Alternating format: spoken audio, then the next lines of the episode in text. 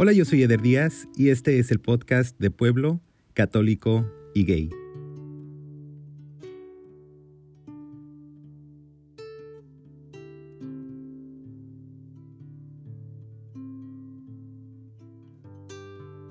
Hola, soy Oscar, soy de Santa María, soy agnóstico y soy gay. Oscar, bienvenido al podcast. Gracias. How are you? I'm good. I'm good. Uh, just like a little nervous, but I'm mostly excited. I've been listening to your podcast for a long time. Um, my dad is actually the one that brought it to my attention. He's like, ah, I think you really love this podcast. And uh, I started listening to it and binged it. And then um, he's the one that was like, hey, like I told him that like we had chatted a little bit and he was just like, you should do it. And I was like, nah, like I don't know. And he's actually the one that like convinced me to do it. So I think he'll be really really stoked. I actually appreciate that a lot. I don't think I've ever really had somebody on the podcast who found the podcast because of their parents. Yeah, no, my dad's always been really supportive. Both my parents have been super supportive.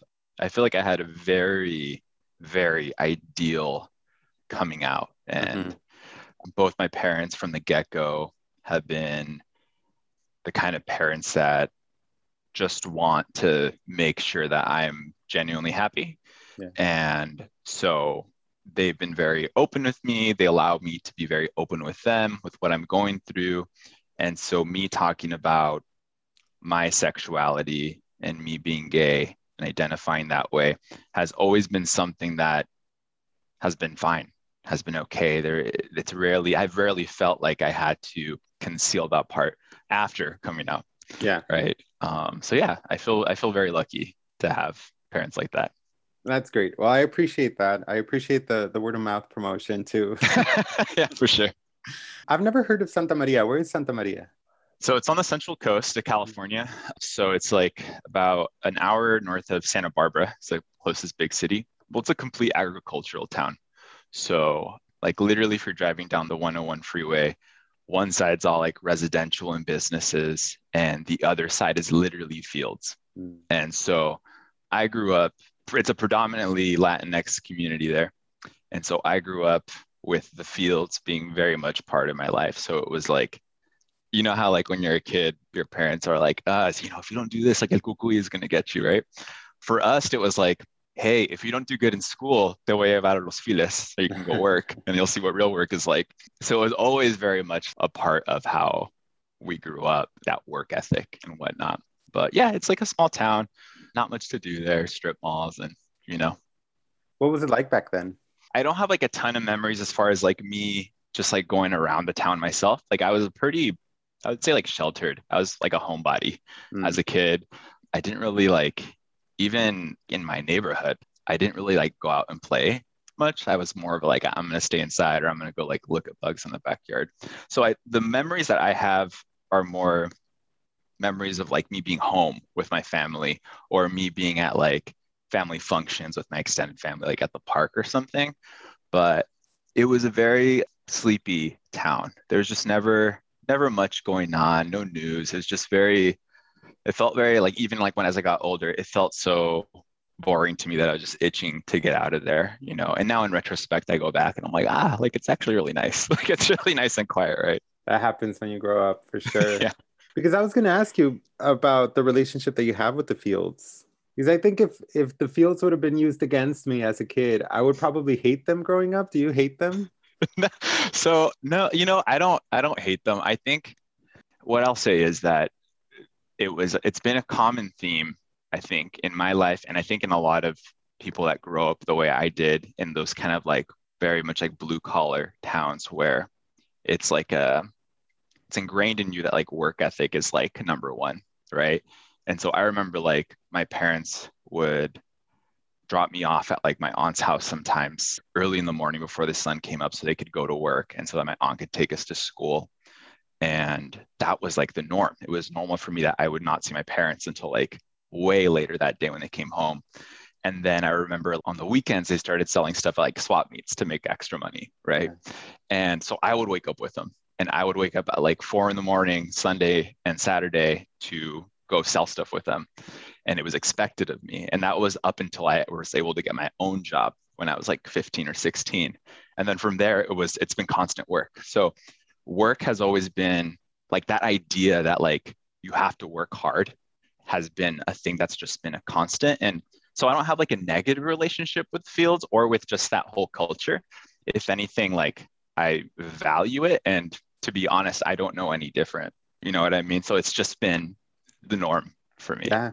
How long had your parents been there before you were born? Oof. I want to say my mom probably like maybe eight 10 years. My dad maybe a little longer. My dad had, he came across the border and immediately went to LA. And then I think a buddy of his told him, like, oh, there's jobs in Santa Maria. And then he, he moved to Santa Maria and it's like, oh crap. Because he was very much like a, a city guy. like nobody told him there was only jobs in Santa Yeah, exactly. he came from like a, it's funny, he came from like a theater background and he tells me stories of like being in, because he's from Mexicali mm-hmm. um, you know, being around but like the universities and like staying up late and talking about like philosophy and like I think that's where I got a lot of my love for talk and like argument and like discussing things is from my dad. But he then he was told like, oh yeah, there's jobs in Santa Maria, and he says he arrived and he was like, oh shoot, like I don't, I he didn't, I don't think he understood what he got himself into. but he ended up actually meeting my mom in the fields, and so I think he the story is that uh, he was a supervisor and I guess again, the story is yeah. he saw my mom from like across the way, right? And when you're working in the fields, you're all like wrapped up to protect you from the sun, right? And so according to him, he just saw my mom's eyes and like that's when he fell in love uh, and uh, yeah so they were together there for a few years and then they had my sister and i i think in a in another life it would have been really hard to relate to that story however because we've been in a pandemic for a year we all and we all wear masks when we go out. I understand what he. You're right. I for can sure. see that happening. it's very relevant right now, for sure. That's cool. So your dad is from Mexicali. Where's your mom from? My mom's from Michoacan. Mm. So she grew up on a ranch as a kid. She has a lot of brothers and sisters, and uh, she was there for up until her early teens and then essentially my or her side of the family essentially started moving up. And so my understanding of this and i haven't talked to her a lot about it i feel like it might be a little touchy but my understanding is that she wasn't aware that she was going to move that she was coming up to visit her brothers who had already moved. Mm-hmm. and then her parents were like peace and left her there. And then she essentially started working at like in her teens so she i don't think she really was gung-ho about going to the us it just kind of happened to her. Wow. Do you have siblings? Yeah i have one older sister. She's like like a year and a half older than me approximately. So we were pretty close as kids. She's uh, currently lives in santa maria. There with her family. Wow. Um, yeah. She moved away. She did move away. She went to school.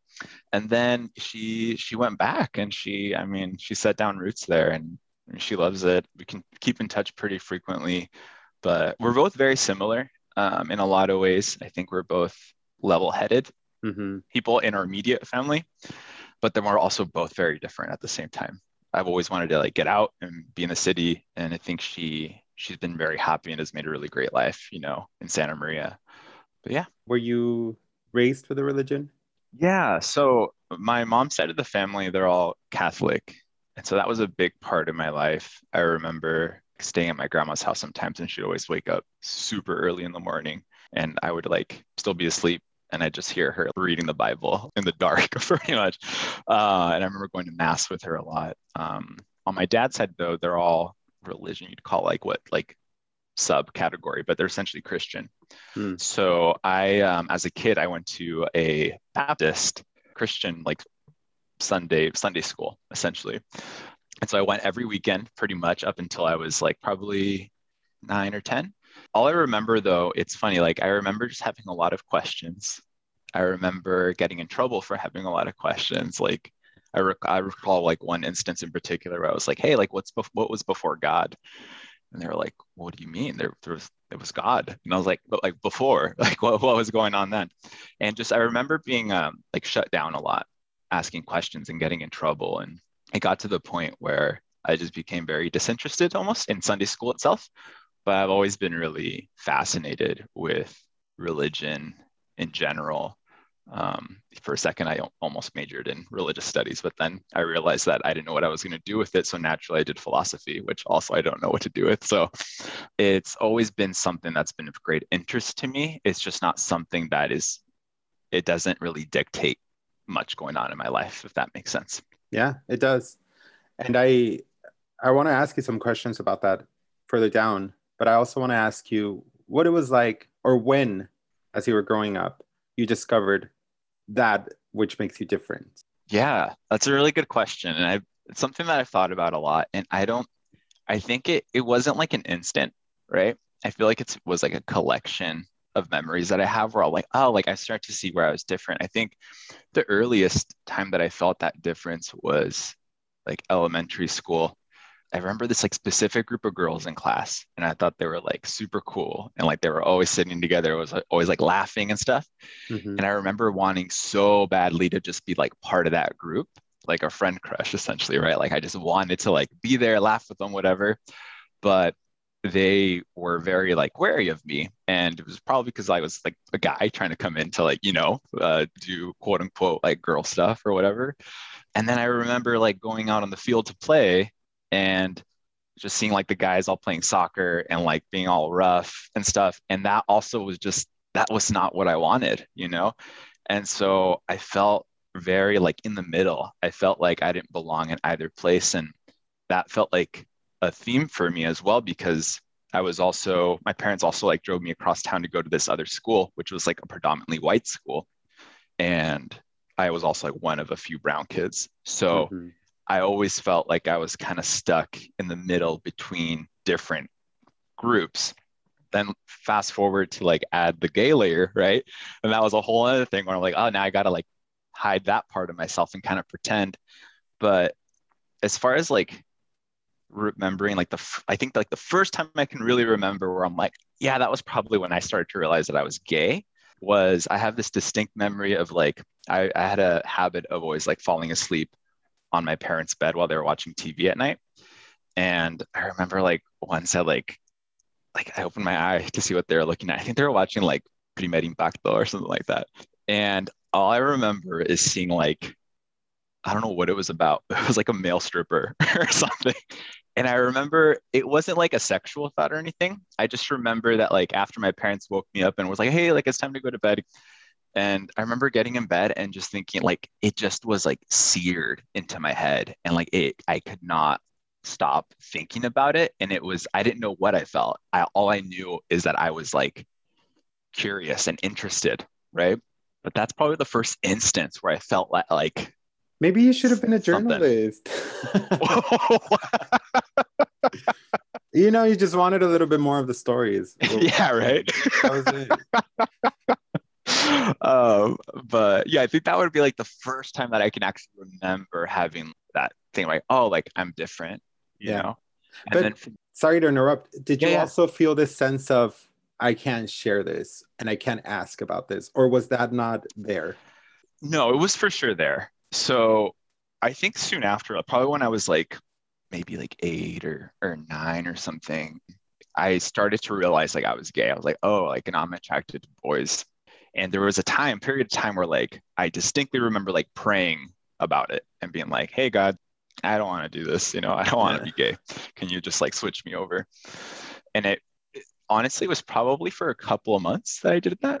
And then shortly after, I came to the realization I, I, have a very, very clear memory of being in my bed and telling myself, like saying it out loud, being like, I'm gay.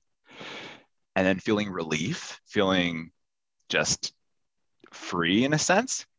Also, coming to terms with the idea, I think at that time I remember feeling like, oh, there's no one listening. I'm praying to, there's no, nothing out there. Wow. But feeling okay about it and feeling very like, looking back on it, I realized like how kind of rational it was. I was just like, oh, yeah, I guess there's nothing out there. But at the same time, I knew that even though I admitted to myself, I can't tell anybody you know and in my head i thought well I, I, remember creating a plan in my head and saying well you know get into junior high and then high school and i'll, I'll have a girlfriend and then uh, i'll just leave and go to school somewhere and then start over. Break but it was like apart. a very yeah, exactly. uh, like it was a very clear plan, and I don't know. I can't say it came from my parents. I've never my parents. I don't recall at least my parents ever saying anything that was like anti-gay or anything. I think that they assumed I'm straight, right? And they just kind of had those. How do I put it? Like they kind of put those goals on me, like, oh yeah, one day you're gonna have a girlfriend. You know what I mean? Like, but as far as like anti-gay stuff, I think it was more just like my surroundings, right? Like the things that I would see my parents watching on TV, there was kind of some anti-gay se- uh, sentiment to it. Like sometimes, like on those daytime TV shows, they'd have like gay people on it, and it, they would always cast them in a negative light. Or you know, I'd be at school, and like that was the time when kids loved saying like, "Oh, like that's gay," or you know. And so for me, it was just this culmination of everything telling me, "Well, you can't be gay. You won't be safe." That was just my plan. My plan was just like, ah, well, that's cool. I'll just pretend as long as I can until I can until I can leave and get out of here. Yeah. When you're talking to me about, I think it's fascinating that you had this sort of like period of self reflection and then admitting it in a way, or like owning it, I guess is the proper word. The way you described just saying it out loud. Because I think for me, I know I know how long it took for me to even say it out loud, right? Mhm. I think the saying it out loud is just powerful, even if nobody's listening. And it's a very it's a very powerful first step towards owning your story and embracing your story versus rejecting it. And I'm It just makes it feel more. Oh no, sorry. I was gonna say No, it no. makes it feel more real. You know, it it sometimes we think things, and for whatever reason, it doesn't feel like it's in this world or like in reality until someone just like verbalizes it, right? yeah. the way I was raised wasn't like a typical what I think is typical where it's like whatever your parents says goes, right? Where it was like I told because I said so. It wasn't that kind of household. At least for me, my experience, I can't mm-hmm. speak for like my sister's experience, but I feel like I was allowed to question things and I was allowed to challenge my parents and I was allowed to ask them, you know, when they told me to do something, like why do I have to do that? And that's just always been very much the way I think. I tend to question things first, and I'm a little bit of a skeptic, or a lot of bit of a skeptic. Um, so I think that I've never been told you're wrong because I'm right, and I think that's what stuck with me. I think that so when I came to terms with being gay, or when I admitted it to myself, or whatever. It wasn't so much like I was hiding it because I felt wrong or I was doing something wrong. I was hiding it because I understood that other people think that and that's a big difference right? Yeah. um and so i think that's why i just didn't you know it felt okay. How long after that happened did you think, oh, I'm going to tell somebody? so that was probably when i was like preteen. So it wasn't for another like six seven years right? So i was 15 when i first told someone and it was my best friend at the time. And me and her were like super close and i told her at the time i told her i was bi and it wasn't because i thought i was bi i think in my head i thought it was like an easier way to do it. And uh, then later just told her i was gay. But I, so i told her first and it was a secret and i didn't tell anyone. And i slowly told like maybe one or two other friends. And then that was it nothing else. And then i remember talking to my really good friend at the time and telling her like hey i'm just kind of like sick of like not being out and so what i told her is like i agreed or i think we had discussed it and i agreed to like the next time it comes up that i'm just going to acknowledge it so i'm not going to like necessarily make a big statement but i'm just going to like not um, Deny it. deny it. Yeah, exactly. So I remember I was in our classroom once and one of my peers said something like, I said something and she was like, ah, you're so gay. And I was just like, yeah, I am. And that was like, I remember the first time that I had said anything. And she was like, she kind of just stared at me. And I was like, no, like I am, I am gay. And she was like, what? And then she didn't believe me and she thought I was joking. And so it went for a while. It got to the point where I ended up telling a specific group of people a classroom. Mhm. And then from there, it's you know it's high school, so it just like poof, like it, it just spread immediately, and that was it. And I didn't get anything. I didn't get any backlash. I didn't get any bullying. It was literally like people knew for sure they knew. Like I knew for a fact they knew, but nothing. It's like nothing changed. Was that a letdown? it, you know what? It kind of so like I, you know, we we grew up watching, you know, these shows and movies where people have like and I've heard about it too. I've heard people's stories where they had terrible outcomes, you know, repercussions yeah. to coming out earlier in in school. And yeah, it was kind of like a it was anticlimactic, you know, like yeah. I said it and then I was like, here it comes, like, all right, my life's gonna change now. It's all gonna be different. and nothing, absolutely nothing changed. Yeah. My parents didn't know about this though, because I went to a school that wasn't close to where I live. They didn't have any connection to anyone at the school. None, I didn't go to school with any of my cousins or anything. So I also knew that it wasn't going to get back to them. What about your sister? She wasn't in school with you? No, she wasn't. She was not in school. She had already graduated. And so I didn't come out. She was the first family member I told.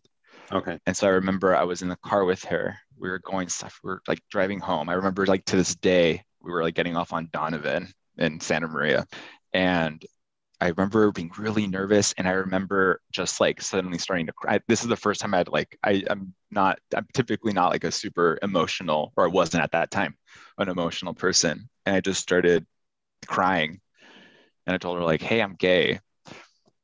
And she was just like, oh, all right nothing. It's like I told her, "Hey, the light's green," you know, like, yeah. um, and she was super supportive. And she asked me if I was going to tell my parents, and I said, "I don't know." And she's like, "All right, whatever you want." And that was that, you know. And again, no different in treatment. It was like kind of that same. Like I was like, "Okay, cool. This is it's going well so far." Yeah, yeah, yeah. When I came out, I think I could only think of like one other kid at school that was openly gay, mm-hmm. and he did not have a good experience I did, however, like at the time, this was pre like big social media. So at the time there was like chat rooms and I'm trying to think like what else, like XY. I don't know if you remember that. Um, it's like some, it's like a website for like gay people, right? You can like set up a profile and whatnot. And so I don't even recall exactly how I met my first boyfriend, but we went to high school together. I think he was a year younger than me. And we started dating and it was probably the most just what do you just un, not uncomfortable but like now that i look back on it just cringy like relation you know it was just like we were kids you know we weren't like you know we didn't know what we were doing so it was just a lot of like me and my parents just thought this was my friend right and so i would just like they would drive me over to his house and drop me off and i we watch a movie and make out in his room like it was just like while his parents were home. It was yeah. it was so nerve wracking, but it was just like it was honestly just like two kids trying to figure out what being gay and being in a gay relationship even is. Yeah, I can understand that for sure. But did your parents really not know? You think? Have you ever had that conversation with them post? You know what? I haven't. I've never asked them. And maybe I should. Maybe I'll, maybe I'll call them right after this. But I don't, you know, I think that there are instances where if I was them, mm-hmm. I would be mm-hmm. like, oh, like maybe you know, maybe Oscar's a little different. Like I, they like I have memories of like they remember this. They tell me all the time. Like I used to like be obsessed with the Little Mermaid, like obsessed, and I had it on VHS, and I would pop it in, and I would literally replay the last 15 minutes, which is like the most action packed part. And I would reenact every single character, what they were doing live as they were doing it and I do it like all the time. I was just obsessed with it. You're so, probably like, still able like to do it today, huh? I mean, I remember the scenes clearly in my head right now as I'm speaking yeah. about it. But little things like that, or it's like, you know, and of course, it's like, you know, what is like gender is a social construct and all that, right? So it's like, yeah. but at the same time, like if you're looking at from a stereotypical perspective of like what they expected of me, right, as a guy, I would assume that they would have been like, mm, you know, Oscar's a little different which I think is the beauty of your experience, if I can interject my opinion, which is, you know, having the freedom to experience those things and, you know, those curiosities and interests as a child without having to get feedback from your parents of, oh, that's not good or that's bad or whatever, right? Because you're right. I think it's very easy to assume that somebody from you know the environment that you were in and the background that your parents had would have probably had an opinion about a little boy replaying The Little Mermaid so often. but if they never expressed anything to you, it allowed you the freedom to just be comfortable in it and not think anything of it, which I think is the right thing, right? You shouldn't think, oh, that's not good, or that's not something that you should be doing, and that's for girls, or whatever. So I think that's good. I think, and I only say that because I had a lot of that myself. I would tell my mom, like, oh, I want to go get the new Britney Spears CD. And she would drive me. And she would never say, like, oh, you know, like maybe you should be listening to, I don't know. Yeah. I don't know. I don't know. But sometimes I'd look back on those things or, you know, me watching novelas and and just I don't know, just doing a lot of things that now I look back and I'm like, now I look back and one, I think I don't think I would do that again. but two, thank God that nobody, you know, was keeping a scorecard or, or just kind of evaluating me. Yeah, my parents for sure never were like, hey, that's bad, don't do that, right? But they would interject in different ways. So, the Little Mermaid thing, I think that they just thought I loved Disney, whatever. Um, but I think that as I got older, I think that they probably knew something was going on, but they would twist it in their own way. So if I used to be obsessed with this band called The Distillers, it's like a punk band. It's a female fronted punk band because I love a powerful woman lead in a band or in a movie. But, you know, in their mind, they were like, oh, Oscar, you know, it's because he has a big crush on her. You know, he just loves her. You know, so stuff like that, where they wouldn't necessarily say, like, hey, that's bad, don't do that. But they would try to reimagine it so that it was me being straight, if that makes sense, yeah. or normal, quote unquote but never they never like demonized things that I did. I think that that's really cool. When did you finally decide to tell them? I was I think I was like I was like 16, so it was about a year after I initially came out at school, and I was now seeing someone else at this time, and that boyfriend and boyfriend I ended, I ended up having for like five years, I think. But um, I remember having a conversation with him and telling him like, hey, like I think I'm gonna come out, but I don't know. And I remember I was nervous. Like I thought that I was probably to get kicked out of my house. And so I even remember like setting something up where I'm like, I would be able to stay with him or something if something happened. But there was no like finite plan. It was just more of like the idea, right? Kind of bubbling up. Because I only had like a year left before I left for college. So I was like, what, you know.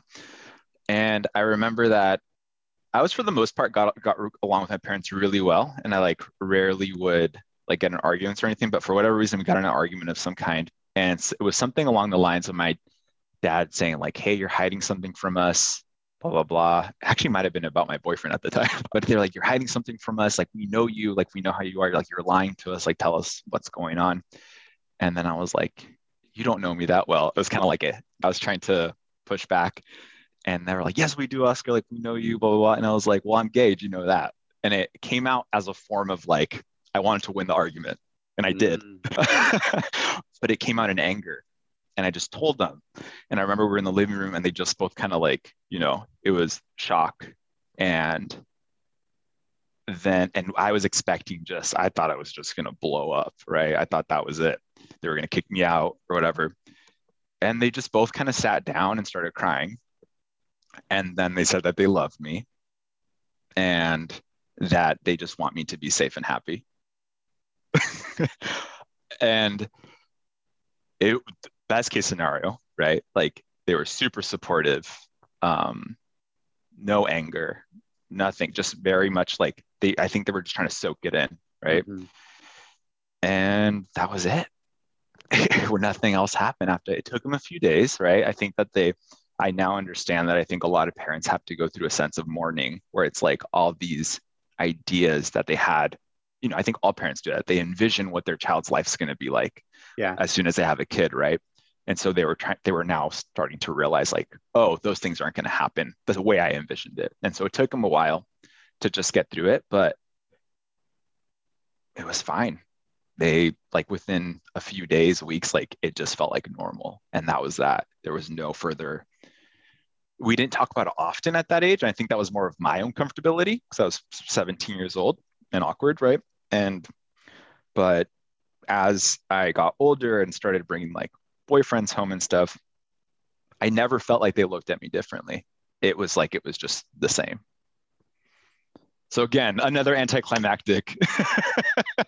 Listen, you and I have that in common. And I think I made my childhood so dramatic. I mean, obviously, there's no going back, but I always think if I had known that there was going to be nothing, I would have just let go of all of that. For sure. I always expected, and I never, I never saw anything, you know, that wasn't just normal. And I say that very, very conscious of the fact that that is a privilege. That that yeah, absolutely. Like I'm not. I understand that I am lucky and that I would never have wanted the the opposite. Mm-hmm. But there was an expectation of the opposite that never happened. So exactly, it threw it it threw me off. I don't know if it Yeah. threw you off. Like I remember thinking, like if if it's not happening right now, then when is it going to happen? Yeah, I for sure thought that, and I've I've always gone through. Well, uh, not anymore, but I think yeah, the, when I was younger, I for sure thought like, all right, well, maybe when I move to college, like, what am I going to expect then? How am I going to tell my roommate? How am I going to tell you know people that I meet there? And and it just it, luckily, like you said, luckily, like I can't ask for anything better. It all just worked out, and I did Mhm. never experience that. It wasn't until like way later as an adult that anyone has ever said anything like I remember some like when I lived in Seattle, someone drove by and said faggot. And but it's it's interesting because because it's never happened to me, I and I don't know if this is the case, right? I think this is just for me personally. I didn't really feel triggered by it. I didn't feel because it's never happened to me in my whole life. It was more of like a shock. And then it was like, oh, well, that person's obviously having a bad day or has had a bad life. Like, I don't know what to say, right? But it didn't stick. It just kind of like, oh, that was weird, you know? And I'm grateful for that. Like, I'm grateful that I don't have that past trauma that it likely would have been a lot harder Yeah, to deal with, you know? yeah, Part of me used to think that it maybe it was like a safety thing. Maybe I'm just not trying to make it a big deal because I'm trying to like, you know, like just trying to stay in my own lane, not ruffle any feathers. And but I can genuinely say that it just doesn't. I don't feel anything inside when that happens. It's more of like, oh, like that's unfortunate, but you know, yeah. I have a theory of that. It's because of all the conversations that I've had, and I that's why I am such a I don't want to say advocate because I don't like that word, but I am a supporter of just having conversations with your parents, Mhm. as detailed as they can be, because I think that that security that we've experienced, and again, I just as mindful as I can be of the fact that people experience just hurtful things and, and violent things and hostile Mhm. things. I'm aware of that. But I do believe that having your parents' support and having that support acknowledged gives individuals like me this extra security to kind of face the world. But again, I don't know what the other side looks like. I've never experienced it. So it's, it's only a theory and it's only based on, on my life and the conversations that I've had. Mm-hmm. But I do believe that that validation that we get at home, I do believe that it gives us an extra security when we go out into the world. Yeah, no, I I absolutely agree. And you're right. Like I, you know, I can only base it off of my own experience and, you know, but I think that what you experience at home in those early stages is literally how you're learning to treat other people and yourself, right? So if you experience love at home, you're going to treat yourself with that love and you're also going to expect that love, right? And I think when you're missing that, if you're in a situation where someone's trying to maliciously hurt you, I think you're more likely to accept that hurt, Yeah. you know? So yeah, I yeah, I hear what you're saying. But again, you're right. I completely just based off of my little world that I exist in. So yeah. So I'm conscious of the fact as I'm asking you these questions that your dad listens to the podcast and that me too. and, and that he's and that he's probably at one point gonna be expecting this episode to come out, right? yeah. Which is a very unique pressure that you and I share because I don't know that there's anybody else that has been on this podcast that has that. Mhm. So I know exactly what you feel, what you're feeling like telling your story. So I want to ask you if a lot of the stuff that you've shared, if your dad knows this. Not not really. We really haven't talked about that much. And honestly, I think a lot of it comes down to language barrier for me. It's like a um, Spanish was my first language, but you know, with time and just going to schools that are predominantly white and of course English speaking and living away from my family for a long time, it's just I'm not comfortable. I can't it's not even that I'm not comfortable. I just cannot express myself the same way. And so some mm-hmm. of these conversations I just don't can't really navigate and that's been like a really frustrating part of my relationship with my parents because it like truly does sadden me that I don't think that they know me to the full extent because I mean I don't think you can ever get to know someone the whole way, right? But I don't think they can I don't think that I think that it makes me sad to think that they may never get the opportunity and I might not get the opportunity to really express myself and be myself around them because I'm limited yeah. by language. But it's not because I'm not comfortable. I feel fairly comfortable talking to my parents about anything. It's just that I don't think I could do it. And it's also never come up. Yeah. It's also, I tend to be more of like a typically more of a listener. And so even when I call my parents or family or friends, I tend to listen and that's okay with me. That's how I bond with people. And so I tend not to divulge. So this is an interesting situation for me right now. well, I appreciate you humoring the podcast. yeah. I'm curious to know what you haven't asked your dad that you would want to know. I think what you brought up earlier, right? I'm curious to know if he if they just knew that I was gay. But I think that what I'd want to know is if they still worry. I think for a long time, the feeling that I got was that they were worried. They were more so upset that I was gay because they have this preconceived notion that like being gay is like a lonely existence. Mm-hmm. Not only that, then of course the stigma of HIV right? And AIDS. And I think for them, the part that was what I assume, right? Because we haven't talked about this. So, what I assume and kind of what uh, the energy that I got from them sometimes was that they're worried, constantly worried about me. And so, I guess what I'd want to know is if they're still worried or are they worried? And if so, why? Like, I just hope that they're not, you know, because for me like this is such a normal like this is just my life this is just nothing different for me it's just it feels normal and i just hope that they don't worry about that. And what about the parts of your life that you haven't told them because you feel like you can't express it correctly? You know what? It's i don't think it's even necessarily parts of my life. I think for me i wish that I could be as quick and as I could express my personality in Spanish, if that makes sense. I wish that I could have the same sense of humor because I can't. Like, it's really difficult to have the same sense of humor or to put your thoughts into words when the language just doesn't, where it feels like, I don't know how to explain, it feels like thick. It feels like I can't like break through. Yeah. And I feel muted in a sense when I'm speaking to them.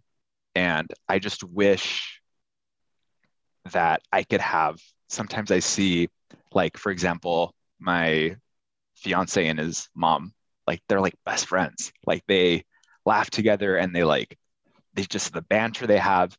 And I feel like, unfortunately, I'm missing that piece because it's that like barrier. And so my hope is that I get better at it, but it's just it's really hard for me to think about sometimes that that's the reality. I can understand that a little bit. I want to ask you a little bit about your agnostic point of view. Yeah. In life. I guess the question that I, the first question is when did you decide? I don't know. When I came out to myself, I think that was a realization that the way that God exists in my mind prior to that probably wasn't the way God really exists if he does. So to me at that point, I thought to myself, oh, there isn't someone out there listening per se. I remember at that moment, it was just like, I just came to terms with like, no one's listening. Hmm. So it's not necessarily at that time it wasn't necessarily me saying like there is no god. It was more so if there is one i don't know if he's concerned about whether i'm gay or not. You know what I, mean? I don't think he's listening to my every prayer. Like i think he has more important stuff to do. And so it really wasn't until i think at that point that's just kind of when things changed for me as far as how i viewed religion god faith and all that. Yeah but it wasn't until I got a little older, started taking some classes in religious studies, where I think I started to see religion for what I see it as, which I think that religion is a great way to explain things that maybe aren't really explainable. And it has a purpose in our culture, in sense of like our morality and whatnot.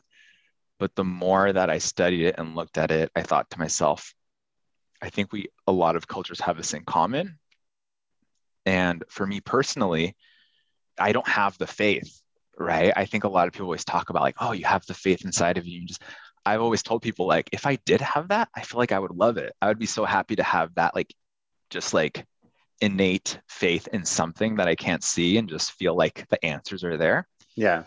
It's just not there. And so for me, I just come to terms with the fact that that's not in me and I can't who am I to say that there is a higher power. Like i don't i don't know.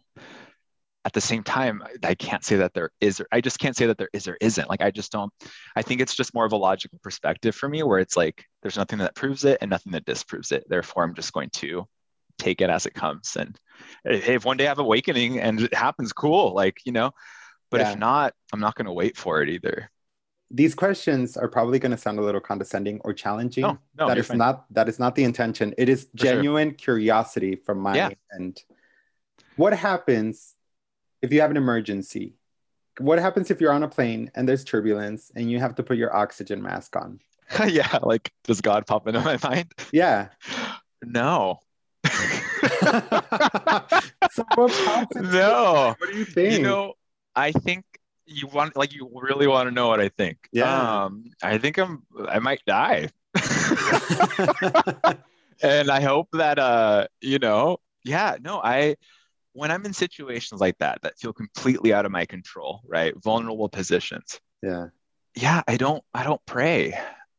I don't know how to explain it. I I think I when I'm in a position where I literally have no control over something, let's use a, the plane example is great because it happens to me all the time. I get turbulence. I'm like, this is it. We're, yeah. we're going down there comes a point where I come to terms almost.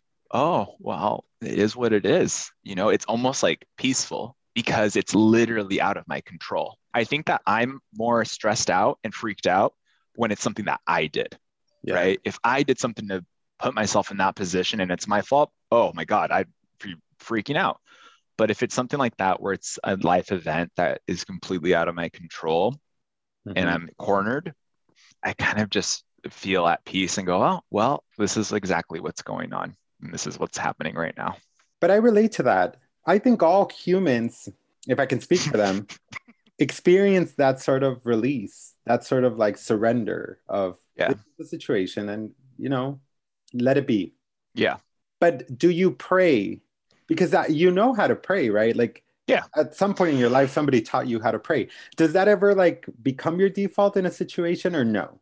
No, you know, if, if anything, I when I'm in a position like that, I yeah. I tend and this is completely irrational. I tend to like barter with myself. So if that makes any sense, I'll tend to be like, if I come out of this alive, like I promise that I'm gonna like do X, Y, and Z, and I'm gonna call my mom more often, and I'm gonna like I tend to like just, and this sounds like real like, I guess it sounds spiritual, but I guess I try to just put it out like into the yeah. universe, like something greater than me, like hey so i guess if you can construe that as praying like yeah i guess you could. Do i think that it's really going to do anything like when the plane lands? Like am i thinking like oh thank god i did that because you know so you no. never commit to your end of the deal? Probably not. But it works every time no. I yeah i don't i don't think that um so when i think of someone that's like praying to god i think that if they pray to god and they survive the plane or whatever right they would be like ah oh, it's because like god you know, yeah, he allowed me yeah. to be here another day. Whereas when I land, I'm like, whew, that was close. I didn't forget about it, you know? So it's, I wouldn't say it's like I'm praying or counting on it. It's yeah. more of a just innate reaction, right? It makes sense. the other question that I was that I've always been very curious about, Mhm. and I think you're right when you we're talking about what religion serves. I think Mhm. you're, you nailed it. It is a way to explain what is unexplainable sometimes. Mhm. And I'm only repeating it because in case somebody missed it. and and to me, those two things are birth and death. If religion ever helps humanity with anything, it's, it's navigating birth and celebrating life and also navigating death and mourning it and giving the people that are left behind something to hold on to and to be positive about in the middle of their pain. Mm-hmm. So I'm really curious to know what do you think about death and what that means to you and is there an optimistic future? So I think what I'll say first is like I've never experienced death like to my immediate family yeah. or friends. I've known friends like someone's like a family member of a friend has died, right? But it's never been like connected to me directly, right? So that might change if I once I do, right? But death has never been something that we've shied away from talking to my family. It's always been like a very open topic. And I think that that might be the case from my understanding with like a lot of Mexican families as far as like death. We just talk about it. Like we don't have euphemisms. We just say like they're dead, you know? we don't say they passed away. And so when I think about death, usually right before I'm about to go to bed, like most people, I think that uh, one of two things can happen is the way I see it. Mhm. It's like you're going to sleep forever, which, Which sounds Cool. great. sounds Yeah. great, honestly. Um, or there's something after that, right? And if there is, it's some other form of experience. Yeah. And so, really, what's the downside on either of those? Either you're asleep forever and you're resting eternally, right? Or you come back as something, or you come back into some alternate reality or universe or what have you. And so, I don't personally believe in like a a judgment system, right? Where it's like you're going to go to heaven or hell. So for me, it's just kind of like I think either which way, it's not really super concerning to me mm-hmm. because they sound like both pretty okay outcomes. Yeah. But personally, my assumption is that consciousness is outside of our physical bodies. Our mind is not something that can be contained by physical matter, it doesn't exist on a physical plane. So I just assume that there's something. I just don't know what it is. Right. And it kind of goes back to like my whole belief system with like religion is like, could be, like, it could be something real. I just don't know what it is. It is feliz? Yeah, I'm very happy. I don't think I was happy for a long time as a young adult, but I've recently been able to get there. According to Oscar, what's the key to happiness? Oh, that sounds horrible. Hold on, let me ask it in Spanish. I am not gonna use that. I try to like sound as confident as I do when I ask it in Spanish, and it just did not sound great. You're fine. Y según Oscar, ¿cuál es la clave de la felicidad? I think being happy comes from being kind, intentionally kind to other people, and being kind to yourself, giving yourself a break, treating yourself like you would treat anyone else, right? Um, I think for a long time it was really difficult for me to be vulnerable with people, to tell people that I loved them, to tell my friends that I loved them. If I did it, always end with a joke, right? I could never just say it. And I think the older I get and the more I push myself to be vulnerable and to just be like genuinely nice to people, it's now become easier to be nice to myself. And I think that's what's allowed me to get to a place where I genuinely feel happy. Thank you. Thank you.